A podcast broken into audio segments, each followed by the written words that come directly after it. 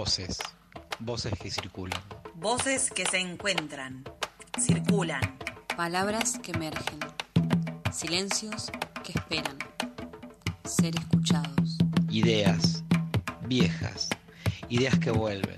Que salen, se mezclan. Se construyen con otras, en rondas cada vez más grandes. Palabras pensantes, diversas. Palabras para otras voces se unen, se nutren. Se ensamblan para dar sentidos. Deseos, realidad, utopías, igualdad, igualdad, igualdad.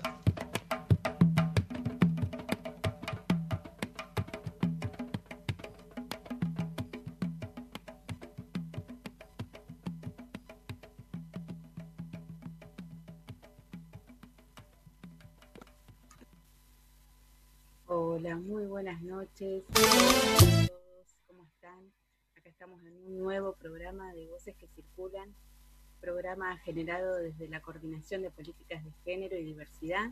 Mi nombre es Daniela Canesa. Acá estamos con mi compañera de equipo, Ana. ¿Cómo va? Hola, hola a todos. ¿Cómo andan? Buenas noches. Um, bueno, acá estamos, un poco, un poco extrañas en el día de hoy porque, bueno, decidimos también nosotras tomar algunos recaudos frente a lo que a lo que sucedió este fin de semana con la aparición de, nuevos casos y, y, ya con la inminente este, circulación del virus a nivel comunitario, decidimos, junto obviamente con, con la directora de la radio, con Analia Cáceres, poder este, tomar estas precauciones para cuidarnos. Y, y, bueno, así que estamos cada una desde nuestras casas uh -huh. utilizando el dispositivo de Zoom para tenernos cerca porque sabemos que, o por lo menos nosotros lo sentimos así, nos gusta estar en el, en el estudio, nos gusta estar en la radio, sí. eh, compartiendo juntas este, este espacio que obviamente para nosotras es eh, es un espacio de, de, de, aprendizaje sobre todo. Así que Dani, te extraño. Sí, ayer eh... cuando, cuando veíamos este cambio decíamos que, que es lindo, ¿no? Poder compartir ahí un rato, eh, porque sí. me parece que el espacio ahí de la radio te, te ubica eh, y te, ya te pone en clima. Eh, está bueno eso, ¿no? Acá pasamos todo el día en casa y hacer esto desde casa, pero, pero bueno, es lo que lo que hoy podemos y, y en sí. parte, bueno, tenemos este dispositivo que nos habilita a seguir con esto que, que nos gusta, ¿no?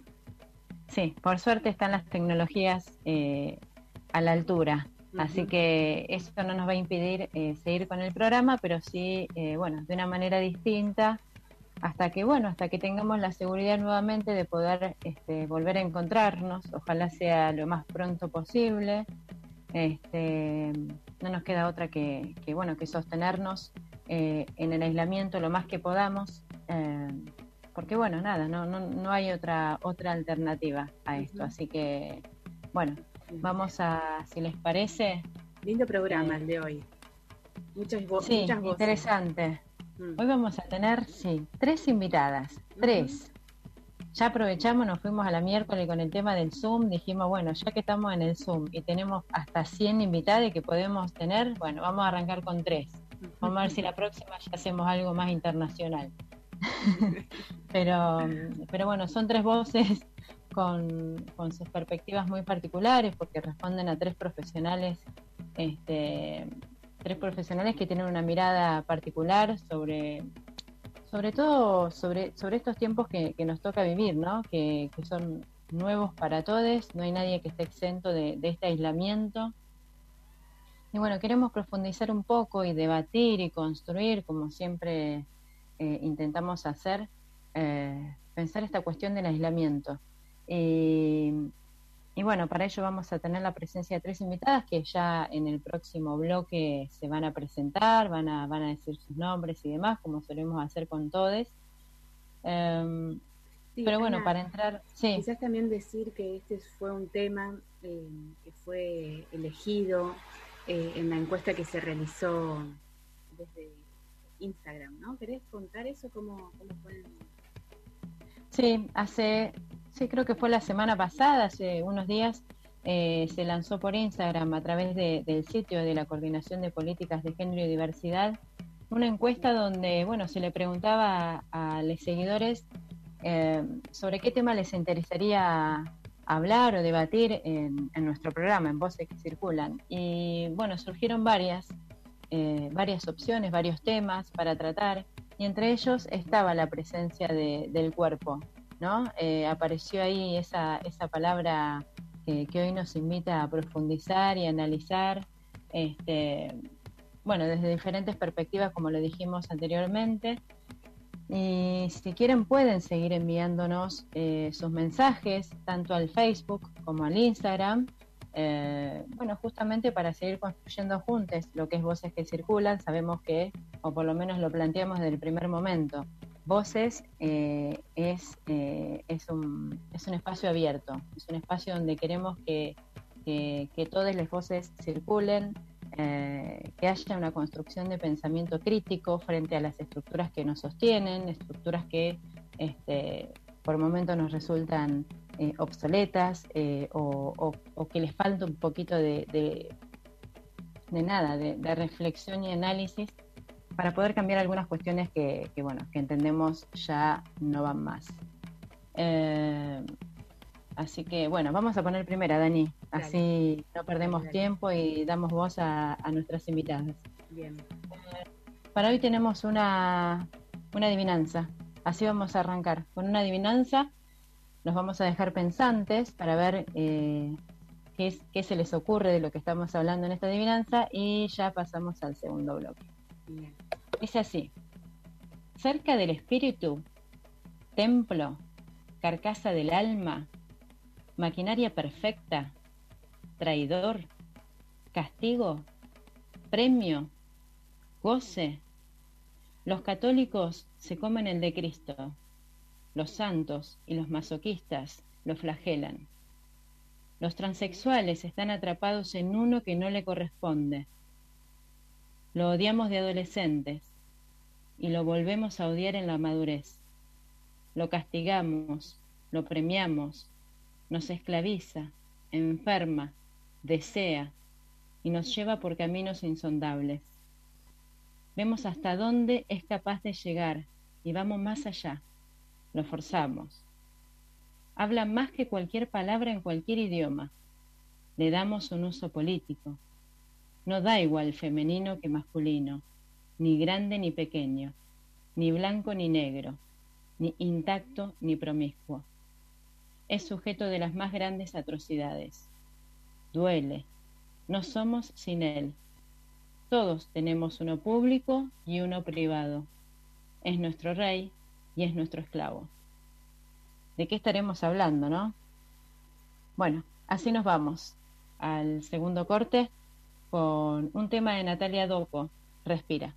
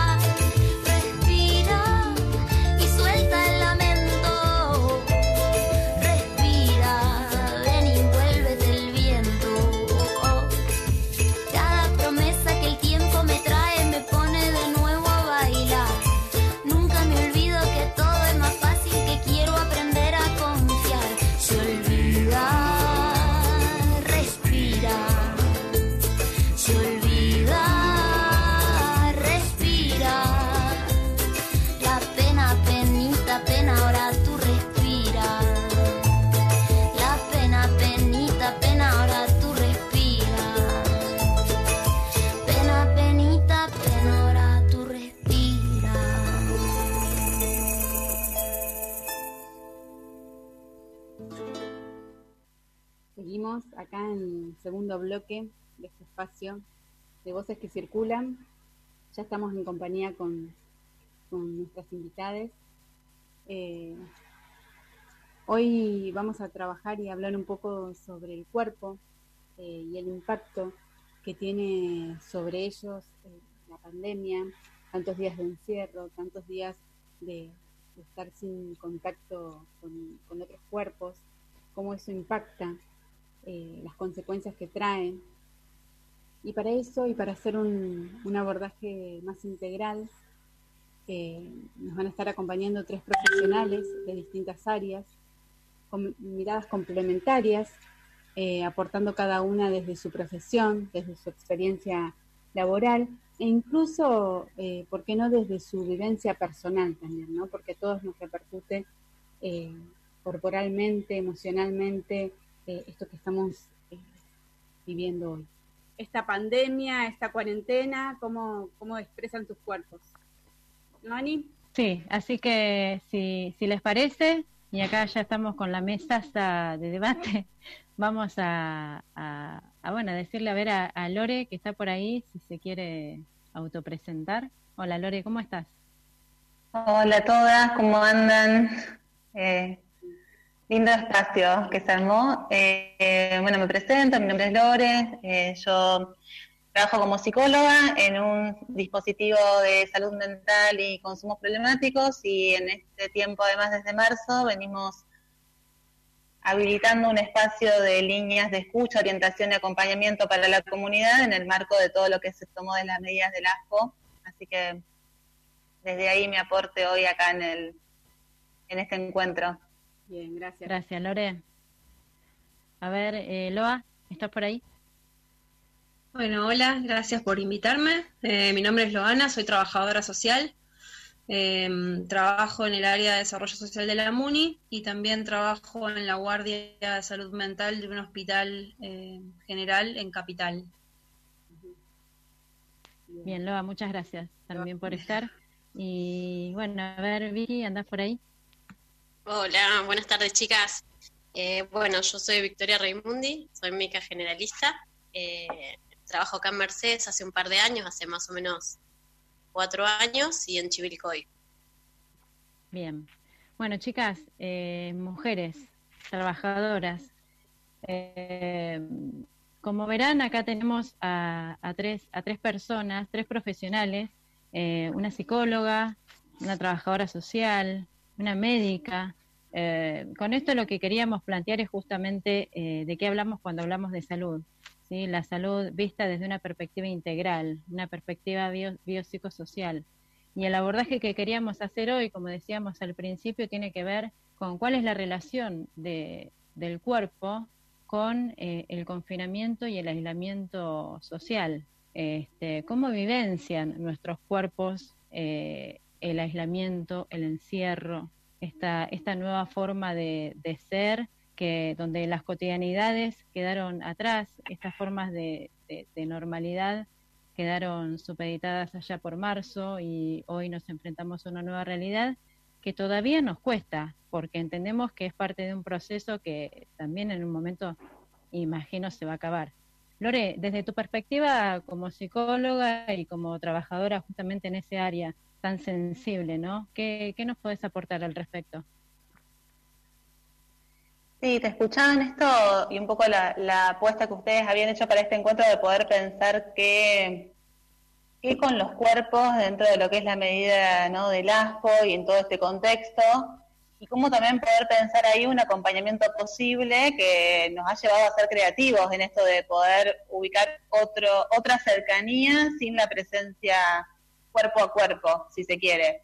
Y también cómo cada uno puede hacer o maniobrar con eso frente a los cambios que han sido dados, que no son elegidos, digo, también hay, implica otra cuestión, ¿no? Hay, y pensaban como algunas cuestiones, digo, bueno, ¿qué de lo indispensable eh, con respecto a, los cuerpos se empieza a hacer notar a lo largo de todo este tiempo?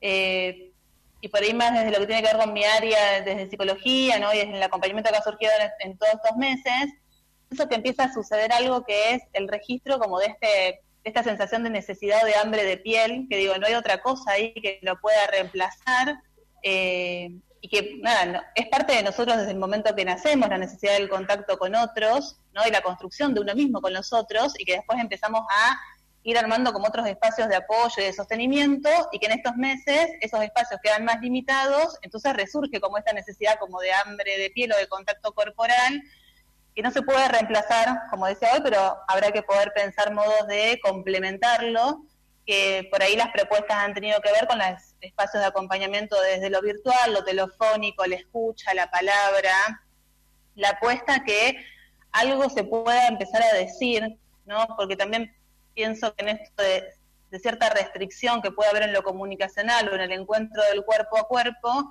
sin duda eso hace que se generen otras presentaciones y otras manifestaciones a nivel emocional. Eh, un poco desde ahí lo pienso también esta cuestión del cuerpo y por otro lado cómo poder dar lugar a que todas estas emociones o sensaciones o cuestiones que se van empezando a sentir tengan lugar en donde poder expresarse para que eso no se transforme en un mayor, digamos, ensimismamiento, que es quedarse sintiéndose así sin el contacto cuerpo a cuerpo y sintiéndolo como en soledad con todo lo que eso puede llevar ¿no? a, abrir eh, para cada quien. Bien. Eh. Y Loa, con respecto a esto, a estas palabras que decía eh, Lore, ¿no? Esta necesidad de, del otro para, para, para nuestra propia subsistencia, para darnos la existencia, la necesidad de la mirada del otro. Eh, ¿cómo, ¿Cómo visualizas esta cuestión social que también está en este momento limitada y, coartada por, la, por la pandemia? Eh, sí, un poco esto que, pensábamos del impacto que tuvo en lo que es las posibilidades de subsistencia de las familias en cuanto a la reproducción ¿no? de la vida cotidiana de las personas en eso tuvo un impacto que es innegable, digamos, la cuestión del aislamiento, porque hay todo un sector de la sociedad que se vale de, su fuerza física de trabajo eh, y, por ahí en, esto como en condiciones de precariedad y de informalidad que hace que eh, nada, vea como muy menguadas y reducidas eh, la cuestión económica. Por otro lado, pensarlo en esto de que esta cuestión de aislarse y de las cuestiones de higiene no es la misma para toda la población, porque sabemos que hay gran parte de la población que carece de viviendas en condiciones dignas y con posibilidades de, hacer un aislamiento en su casa o de contar con, medidas de higiene, ¿no? Para poder eh, llevar adelante estos requerimientos básicos de, la, de esta enfermedad. Digo, para mí pone como muchas cuestiones en tensión el, el, COVID. Este, también esta cuestión que decíamos el otro día de, del cuerpo en tanto una gente que tiene que ver con socializarnos y, constituirnos en sujetos, pero a la hora este encuentro se ve como una amenaza y, y el otro empieza a ser visto como una amenaza, lo cual digo es como contradictorio y, y paradójico y a la vez lo que nos pasa a nosotros que como trabajadores trabajamos con nuestro cuerpo y con nuestra presencia, este, y que también nos vemos cruzados por estas dimensiones que, decíamos antes, de exponernos a nosotros y a nuestras familias, este, de, qué manera encaro una consulta presencial con alguien y, donde no sea este, este temor el que se ponga como más de manifiesto y que ponga ahí como una traba para pensar en cómo me vinculo con esa persona, cuando nosotros sabemos tanto en la medicina, en psicología, en trabajo social, que la cuestión de poder establecer un vínculo es como fundamental para poder llevar adelante una intervención que, sea exitosa. Claro, Así que bueno, nada, me pone en tensión como por varios lugares a mí. Bien. Y vi que con respecto a, eh, bueno, vos, vos laburás en, en, salud, en salud primaria, en los centros de atención primaria, básicamente, ¿no? Sí, sí, Anita. Eh, bueno, yo tanto en Chicoy como, como acá trabajo en lo que es el primer encuentro con, con personas, con el sistema de salud y, nada, lo que notamos y cómo nos afectó desde un primer momento es en, tener que rearmarnos eh, desde distintos eh, distintos espacios se fue se fue modificando el contacto con, las personas, eh, por ejemplo, acá en Mercedes, donde donde trabajo se dejó de trabajar con, la gente del barrio y la salita donde estoy yo quedó abocada a solamente problemática respiratoria. Eh, y eso modifica un montón el, nexo que tenemos con nuestros pacientes, que en, atención primaria es, es mucha la gente que concurre desde el barrio y...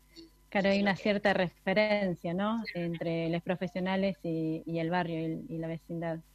Claro, la idea es eso, como que se trabaje más en interdisciplina, también las salitas quedaron como mucho más eh, peladas, eh, en realidad, de, los del equipo que hacemos eh, la parte asistencial, estamos generalmente en enfermería y a veces va algún, algún otro profesional a apoyar y, algún médico, pero después todo lo que es el resto del equipo se vio modificado. psicólogos, trabajadores sociales, promotores de salud, muchas veces ya no están en, lo cotidiano y eso la verdad que, en el día a día se siente un montón en nuestro trabajo y también para el paciente. Porque, bueno, no es lo mismo una, una atención cara a cara que un telefónica o quizás empezar vínculos con, un equipo en Chivilcoy pasó de, cambiarnos de centro de salud para atender adultos o niños y lo mismo, rearmar otra vez el eco y, y en, la, en la asistencia. Bien. Bueno, me quedo también con esto de que eh, la pandemia en un punto eh, ha puesto en evidencia el estado de vulnerabilidad de, algunos sectores de la sociedad, ¿no? Eh, sectores que, que, bueno, que siempre o que, o que han padecido, ¿no? La, la, falta de determinados recursos que hoy está más que evidenciado, que es una vivienda, que es el acceso a los servicios públicos, este, bueno, varias cuestiones que, que se han puesto en evidencia. No sé, Dani, vos qué pensás al respecto. Tomando lo que decís y un poco lo que vienen apareciendo en el resto de las chicas, se pone en juego, ¿no? Esto primero, un otro que, que en algún punto eh, eh, nos pone, digamos, eh, este distanciamiento a la vez la necesidad de ese otro y esta premisa de quedarse en casa, cuando quedarse en casa también nos expone a un montón de situaciones de vulnerabilidad, ¿no? Eh, la amargura que nos puede generar el, encierro, eh, la depresión, estados de miedo, estar alerta, sumado a la situación económica, ¿no? Que se agrava en muchos casos, sumado a tener una pareja o algún vínculo violento, ¿no? y ahí todo se agrava mucho más. Eh, si bien con esto no es que, estamos, hay, hay, que seguir manteniendo esto de quedarse en casa, pero hay una realidad donde todo esto se expone en los propios cuerpos, ¿no? Porque después son los cuerpos que pasan factura de esto y me imagino que cada uno de ustedes se deben encontrar eh, con esto, ¿no? Con mayores dolencias, con cuestiones eh, físicas ¿no? Como contracturas, cuestiones musculares, que me parece que tiene que ver con toda la tensión que se vivencia también. Lore, ¿vos querías decir algo? No, no, Dani, te escuchaba, las escuchaba a las chicas y yo decía esto, coincido con que las cuestiones que circulan, digo, como en términos generales, no como propuestas, o este quédate en casa, que me parece que apela a una cuestión de cuidado, pero me parece como nosotros intentamos tenemos que intentar, o vamos intentando, que ese cuidado no se generalice pensando que para todos todo es, igual. No pienso en esto de, la, de, apostar aún con, con, todo este contexto y las medidas y demás a sostener algo ahí de la singularidad, dando cuenta de que cada quien está en una situación como muy propia y sin leer eso me parece que también hay una una lectura muy recortada, porque digo, si apostamos a que aparezca algo la singularidad, entonces estamos pudiendo escuchar del otro qué se le está jugando en esto, para nosotros no dar por supuesto que todo eso está dado, está entendido, eh, y también por lo que se puede generar y tornar como exigencia hacia el otro, ¿no? Porque es como una exigencia dada hacia el otro con lo que por ahí no es posible. ¿Cómo acompañar nosotros ahí esas cuestiones que digo, eh, no todo dolor es como el dolor de la pandemia, hay toda una historia para cada quien, hay cuestiones invisibilizadas que vienen dándose y que hoy por ahí se ponen ¿no? con otra, otra forma sobre la mesa, eh, y tampoco es exigir que todo esté bien, ¿no? Digo esto, ¿cómo no pensar las, las, cuestiones en términos de generalizaciones? Que me parece que eso arrasa también la subjetividad y las cuestiones del cuerpo. Bien. Bien. Y, y, en ese abordaje que vos haces, digo, en la cuestión emocional, Lore, eh, aparece el miedo, puede ser el miedo un factor que, que, nos, que nos afecte, digo, e incluso hasta lo, hasta lo puedo eh, expresar desde mi experiencia, de cómo, de cómo vivencio yo algunas cuestiones. Eh, y el miedo está presente. el miedo y también la incertidumbre. A veces tengo la sensación de que no, no puedo proyectar más de lo que sucede hoy, digamos, de, ese, ese tan famoso aquí y ahora, ¿no? Del cual tanto se habla. De golpe a veces siento que, que, no puedo ir más allá de lo que sucede hoy o mañana como mucho, eh, y eso genera una cierta incertidumbre. Eh, que, que, no sé, me, no sé cómo, cómo, cómo lo, lo podés ver vos desde una perspectiva obviamente este, profesional a esta, a esta cuestión de la incertidumbre y del miedo y la ansiedad también, ¿no? Que eso genera. Sí, pienso en el miedo, pienso en la incertidumbre también otra cuestión que aparece bastante es la sensación de culpa con respecto al cuidado del otro, ¿no? Que digo, muchas veces aparece esto de, bueno, me cuido por porque si no sería responsable, ¿no? Cierta cuestión hasta de, de sentirse culpable por no cuidar a quienes uno quisiera, digo, todo eso repercute también en lo emocional eh, y con eso se anda. Y me parece que también un poco toda esta situación de pandemia viene a, quebrar lo que se suponía como posible, entre comillas, lo digo, normalidad o proyección eh, de lo que uno podía ir organizando y que de repente cae en cuenta de que todo eso se desorganizó y hace que todo tambalee y uno, las preguntas que aparecen, ¿no? ¿Qué hago hoy? ¿Qué puedo hacer hoy? ¿Qué hago en mi casa? ¿Cómo me organizo? ¿Cómo hago con esto? ¿no? Como todas esas preguntas que eh, generan uno estar como eso tambaleando. Y frente a eso, eh, todas las, emociones son posibles. Que también me parece que es esto, darle curso a que todo eso se pueda decir, se pueda hablar y demás, sin pensar que eso es algo en sí patológico o es algo en sí negativo, sino que es parte de. Eh, es parte de poder decirlo y de contar con alguien que ahí aloje o, escuche algo de eso para acompañar. Me parece que ahí está la cercanía posible hoy en el acompañamiento con lo que se va sintiendo. Sí, y, en lo fundamental de los vínculos, ¿no? Eh, más allá, y eso también creo que lo hablábamos, Loa, el, el, el sábado cuando hablábamos de qué, de qué manera abordar esta situación. Eh, eh, el vínculo en el sentido de, bueno, poder tener a alguien, más allá de que no esté presente físicamente, pero por lo menos abordar el vínculo desde lo virtual o, de un modo, sí, como el que nos invitan las tecnologías a, utilizar, quien quienes tengan la posibilidad también, ¿no? Porque no todos tenemos los mismos accesos, eh, pero la importancia del vínculo. Sí, tal cual. Y yo creo que mm, como trabajadores, digamos, de, la salud, lo que tenemos que pensar es de qué manera podemos estar, maneras de, acercarnos al, otro.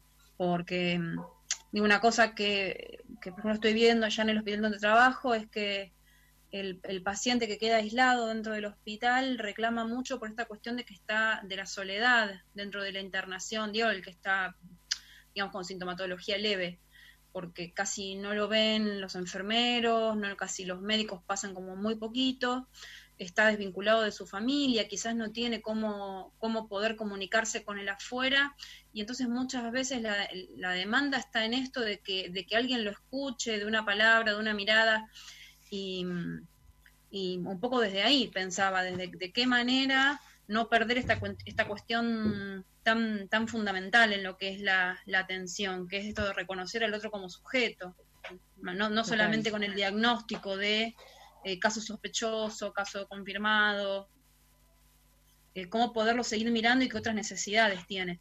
Y qué está pasando, bueno, con, con, su afuera, con su entorno, cómo no cortar el vínculo con, el, con su familia o con quienes lo están esperando. Claro, encima son muchas las personas que están aisladas a ese nivel, ¿no? A ese nivel donde están en la soledad absoluta. Sí. Eh, y un poco pensando lo que decía Dani, yo creo que en realidad lo que hizo la pandemia fue como dejar al dejar como al, desnudo de una manera muy cruda un montón de cuestiones que ya venían sucediendo. Digo, esto de lazos familiares deteriorados, situaciones de violencia, este, en la pareja, cuestiones socioeconómicas de alta vulnerabilidad y digo las, las miserias y falencias de los, los sistemas, de las instituciones. Me parece como que ha desnudado de una manera muy cruda también todo eso, en términos de repensar cómo seguir. Sí, y pienso también en el rol del Estado en ese sentido, ¿no? Como, como el Estado, por lo menos el, eh, el nuestro a nivel, a nivel municipal, digo, eh, eh, también ejerce un rol importante, ¿no? En esta, en esta cuestión, de qué manera acompaña, de qué manera sostiene.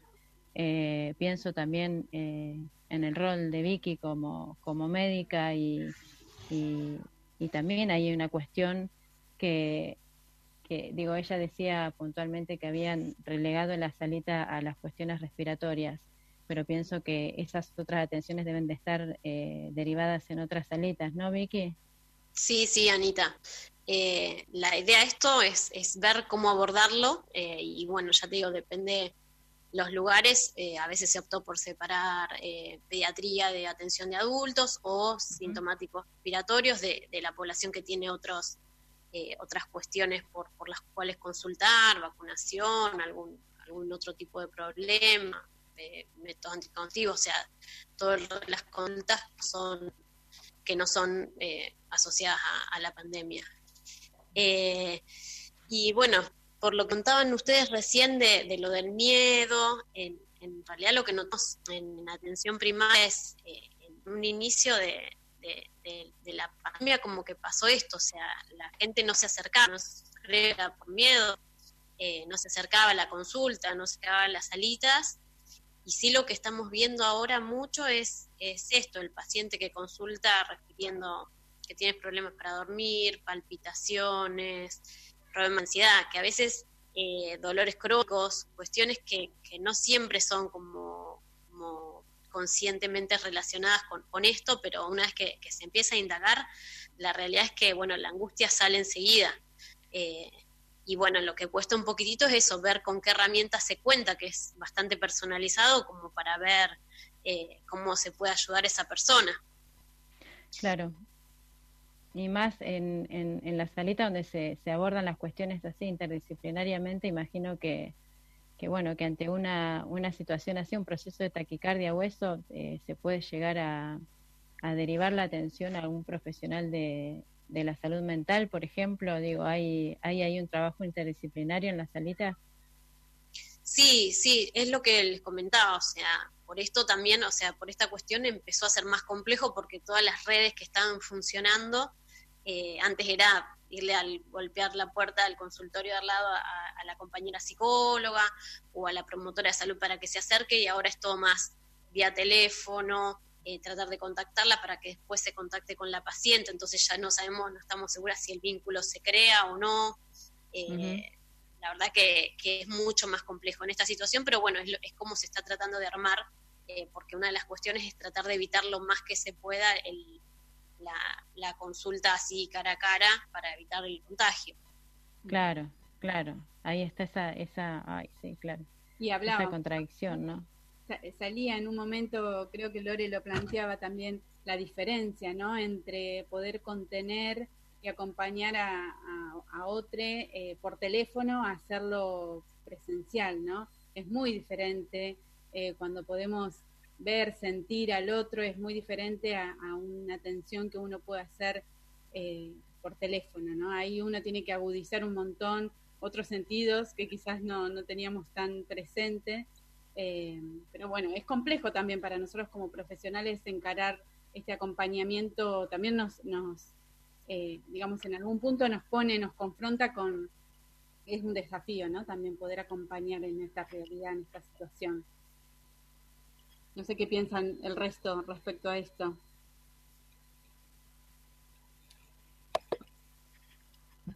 Yo lo, que te decía el otro día, yo sobre todo sigo atendiendo como cara a cara, pero con todas estas cuestiones este del barbijo, la cofia y el, esta máscara de, de acrílico.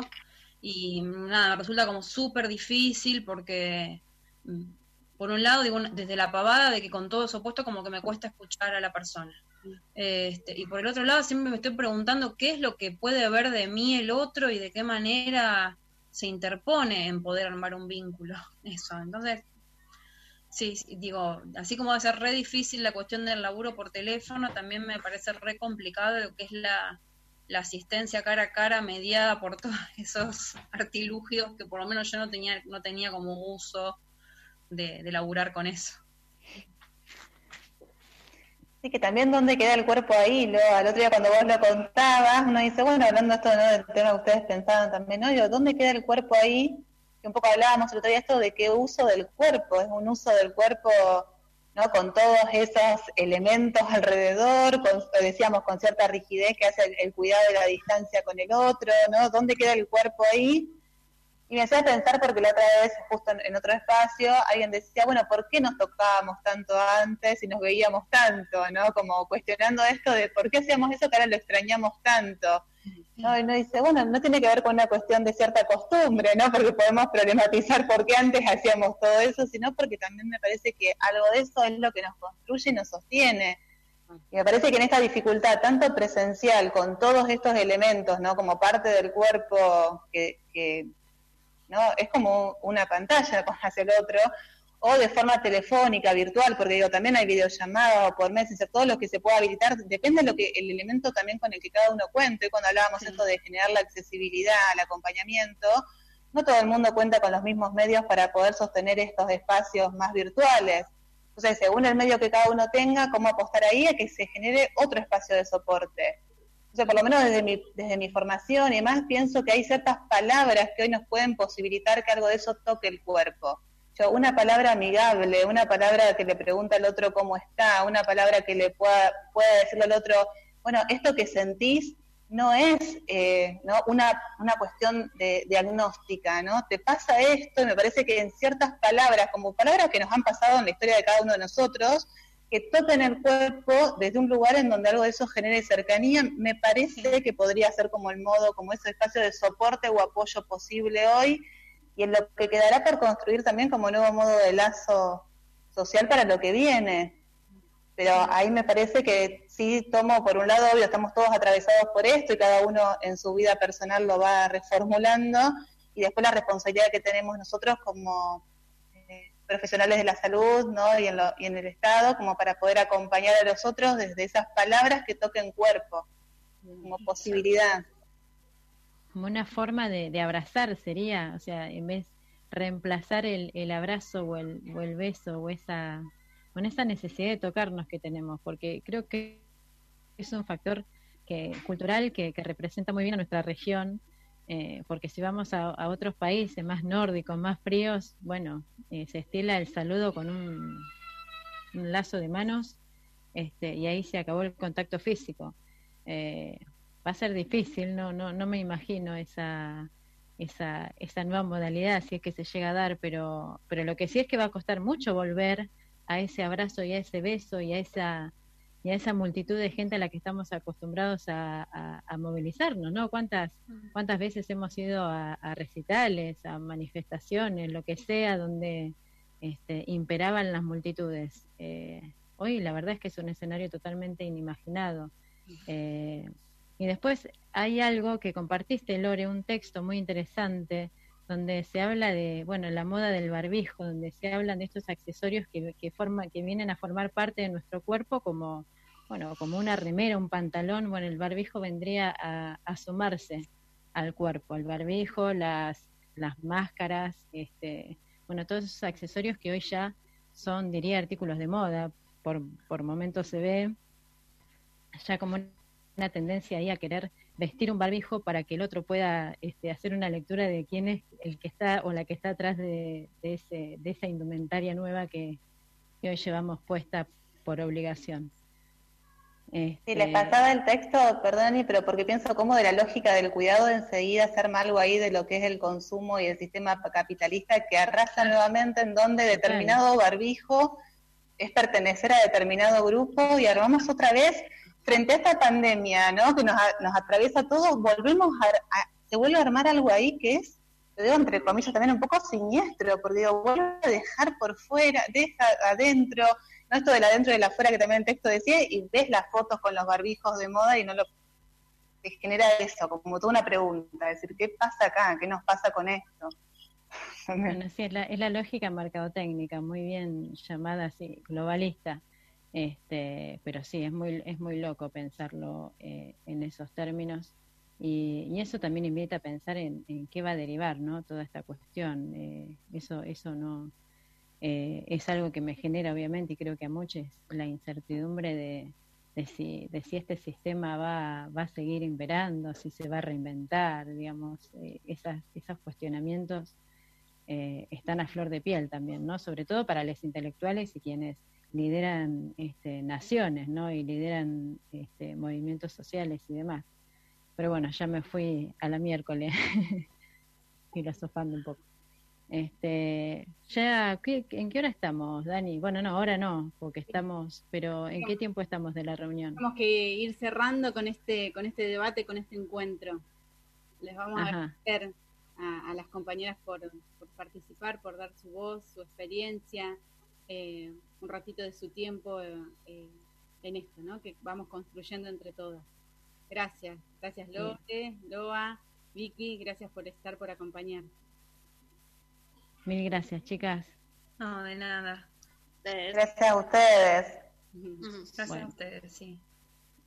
Bueno, ya ojalá volvamos a vernos en una mesa de verdad, con un mate por medio, capaz. Uh -huh.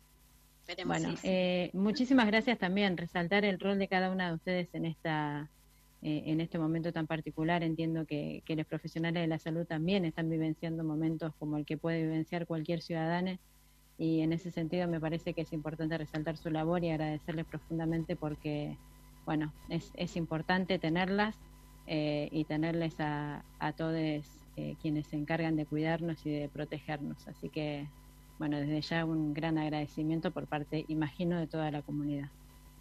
Gracias.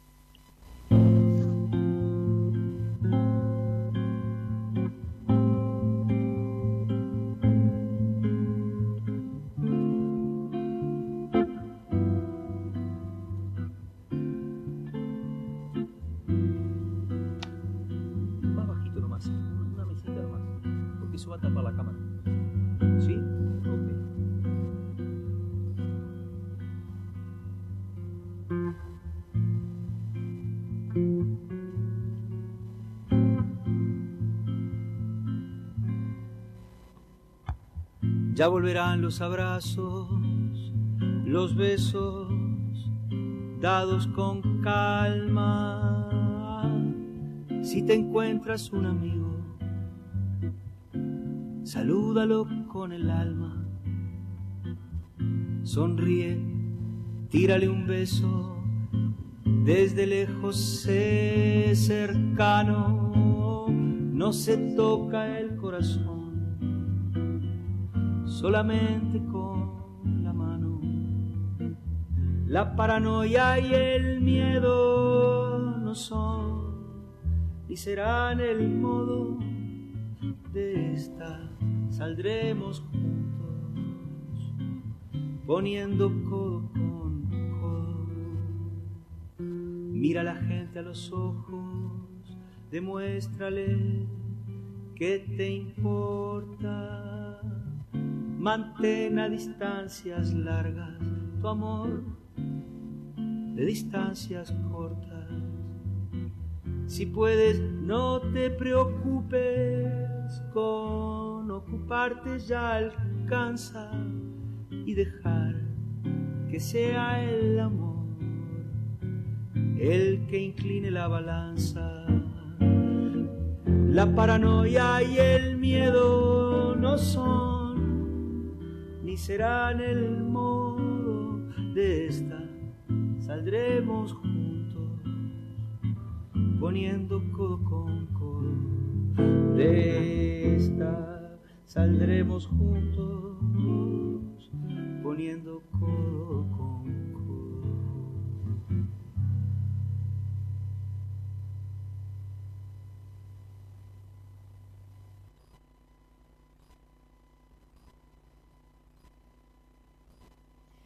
Recordá, que si estás vivenciando una situación de violencia por motivos de género o conoces a alguien que esté pasando por esta situación, podés comunicarte para contención y asesoramiento al teléfono 15 58 99 74 de 9 a 21 horas. Y si no, también puedes comunicarte por urgencias al 147 y al 911 o llamando al 421-882 a la Comisaría de la Mujer. Bueno, ya estamos de vuelta en este tercer bloque de voces que circulan, la verdad este, bastante movilizadas con, con las palabras de, de, estas tres mujeres, de Lorena, de Loana y de Victoria, que, bueno, a través de su, de su posición, de su profesión y del rol que ocupan, obviamente, en nuestra comunidad, este, pudimos visibilizar varias cuestiones por las que muchos de nosotros estamos atravesando y vivenciando. Entendemos que, como dijimos en, eh, en esa charla, la, vulnerabilidad que, existe en, en, algunos sectores de nuestra sociedad se pone de manifiesto, se, se visibiliza, este, emerge como una realidad que nos rodea y a la cual no podemos eh, dejar de ver ni dejar de registrar. Por eso es muy importante desarrollar en estos tiempos y en los tiempos que vienen a la solidaridad, a la sororidad, al estar atentos y atentas a las necesidades y a no solamente a las necesidades materiales, sino también a las necesidades emocionales que podemos vivenciar cada una de nosotros, poder estar contenidas, poder estar acompañadas.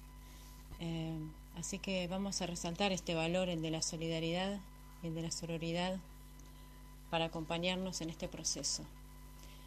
Para ello pensamos en compartirles un audio, un relato de Eduardo Galeano, un escritor uruguayo que muchos se deben referenciar, por lo menos conozco mucha gente que lo ha leído y bueno, lo que tiene Galeano es que, bueno, habla desde un lugar muy sensible, con una mirada social este, muy presente. Y este audio nos invita a, pensar, aunque hace mucho tiempo lo grabó, este, no hay nada tan actual como sus palabras. Así que compartimos con ustedes este audio y, y ya nos despedimos hasta el próximo lunes con un nuevo Voces que Circulan. Les saludamos con Daniela a la distancia. Hasta el próximo lunes. Para tener aliento hay que tener desaliento. Para levantarse hay que saber caerse. Para ganar hay que saber perder. Y hay que saber que esa es la vida nomás. Y que te caes y te levantás muchas veces. Y algunos se caen y no se levantan nunca más, que en general son los más sensibles. Los que los más fáciles de lastimar, digamos. ¿no? La gente a la que más le duele vivir, la gente más sensible, la más vulnerable. Y en cambio, estos hijos de puta que se dedican a atormentar a la humanidad viven vidas larguísimas, eso no se mueren nunca, porque no tienen una glándula que la verdad es que se da bastante poco, que se llama conciencia y que es la que te atormenta por las noches. Creo que el ejercicio de la solidaridad cuando se practica de veras en el día a día es también un ejercicio de la humildad que te enseña a reconocerte en los demás y a reconocer la grandeza escondida en las cosas chiquitas, lo cual implica también denunciar la falsa grandeza de las cosas grandotas en un mundo que confunde la grandeza con lo grandote. Hace poco en una entrevista que me hicieron en Madrid, hace bien poquito, un periodista me dijo, dice, yo leyendo tus libros siento que tú tienes, me dijo, un ojo en el microscopio y otro ojo en el telescopio. y, me, pareció una buena definición, por lo, me, por lo menos de, mis intenciones, de lo que me gustaría hacer escribiendo. Este, ser, ser capaz de mirar lo que no se mira, pero que merece ser mirado, las, pequeñas, las minúsculas cosas de la gente anónima, de la gente que los intelectuales suelen despreciar. esa, ese micromundo donde yo creo que de veras alienta la grandeza del universo. Y al mismo tiempo ser capaz de contemplar el universo desde el ojo de la cerradura, o sea, desde las cosas chiquitas asomarme a las cosas que, que son más grandes, ¿no? a, los, a los grandes misterios de la vida, al misterio del dolor humano, pero también al misterio de la, de la humana persistencia en esta manía a veces inexplicable de pelear por un mundo que sea la casa de todos y no la casa de poquitos y el infierno de la mayoría y otras cosas más. La capacidad de belleza, la capacidad de hermosura de la gente más simple, a veces de la gente más sencilla, que tiene una insólita capacidad de hermosura, que a veces se manifiesta en una canción, en un graffiti, en, en una charla cualquiera. Las que tienen los niños. Lo que pasa es que después los adultos nos ocupamos de convertirlos en nosotros y ahí les arruinamos la vida, pero hay que ver lo que es un niño, ¿no? Son todos paganos. Hace poquito se- yo tuve, sufrí una tragedia para mí, que se murió mi compañero Morgan, ¿no? mi perro, mi compañero de paseos. Y el que me acompañaba también escribiendo, porque cuando se me iba la mano, ya llevaba 18 horas escribiendo con su pata, me decía, vamos, nos vamos. La vida no termina acá los libros, vení, vamos a pasear juntos. Y, ahí nos íbamos los dos. Y se murió. Así que yo andaba con muy mala música en el alma. Este, realmente, la- hablando de pérdidas, que, antes me hablaste de las pérdidas, la pérdida de Morgan fue muy importante para mí. Me arrancó un pedazo del pecho. Y, bueno, estaba así muy triste y salí a caminar por acá por el barrio. Era temprano en la mañana, no me podía dormir, me vestí, me fui a caminar. Y me crucé con una nenita chiquita que debía de tener dos años, no más que dos, que venía brincando en sentido contrario. Y, y ella venía saludando al, pasto, al a los pastitos, a las plantitas. Buen día, pastito, decía. Buen día, pastito. O sea, a esa edad somos todos paganos y a esa edad somos todos poetas. Después el mundo se ocupa de achicarnos el alma. Él dijo que esa pregunta él se la hacía todos los días. ¿Para qué servía la utopía? Si es que la utopía servía para algo. Dijo, porque fíjense ustedes que la utopía está en el horizonte. Y si está en el horizonte yo nunca la voy a alcanzar. Porque si camino 10 pasos, la utopía se va a alejar 10 pasos. Y si camino 20 pasos, la utopía se va a colocar 20 pasos más allá. O sea que yo sé que jamás, nunca la alcanzaré. ¿Para qué sirve? Para eso, para caminar. El siglo XX, que nació anunciando paz y justicia, murió bañado en sangre y dejó un mundo mucho más injusto que el que había encontrado. El siglo XXI, que también nació anunciando paz y justicia, está siguiendo los pasos del siglo anterior. Allá en mi infancia yo estaba convencido de que todo lo que en la Tierra se perdía iba a parar a la Luna. Sin embargo, los astronautas no han encontrado en la Luna sueños peligrosos, ni promesas traicionadas, ni esperanzas rotas. Si no están en la Luna, ¿dónde están? ¿Será que en la Tierra no se perdieron? ¿Será que en la Tierra se escondieron? Y están esperando, esperándonos. Y, ¿cómo no? Eso de que el mundo está hecho de átomos. Sí, sí. El mundo no está hecho de átomos, el mundo está hecho de historias, dijo ella. Bueno, yo creo que sí, que el mundo debe estar hecho de historias, porque son las historias, las, historias que uno cuenta, que uno escucha, que uno recrea, que uno multiplica. Son las historias las que permiten este, convertir el pasado en presente y las que también permiten convertir lo distante en cercano, lo que está lejano en algo próximo y posible y visible. El mundo es eso, reveló. Un montón de gente, un mar de fueguitos. No hay, no hay dos fuegos iguales. Cada persona brilla con luz propia entre todas las demás. Hay fuegos grandes y fuegos chicos y fuegos de todos los colores. Hay gente de fuego sereno que ni se entera del viento. Y hay gente de fuego loco que llena el aire de chispas. Algunos fuegos, fuegos bobos, no alumbran ni queman, pero otros, otros arden la vida con tantas ganas que no se puede mirarlos sin parpadear y quien se acerca se enciende. Hola, me llamo Dan Goldsmith. Voces, voces que circulan. Voces que se encuentran, circulan. Palabras que emergen. Silencios que esperan. Ser escuchados. Ideas, viejas, ideas que vuelven. Que salen, se mezclan. Se construyen con otras, en rondas cada vez más grandes. Palabras pensantes, diversas. Palabras para otras voces se unen, se nutren. Se ensamblan para dar sentidos.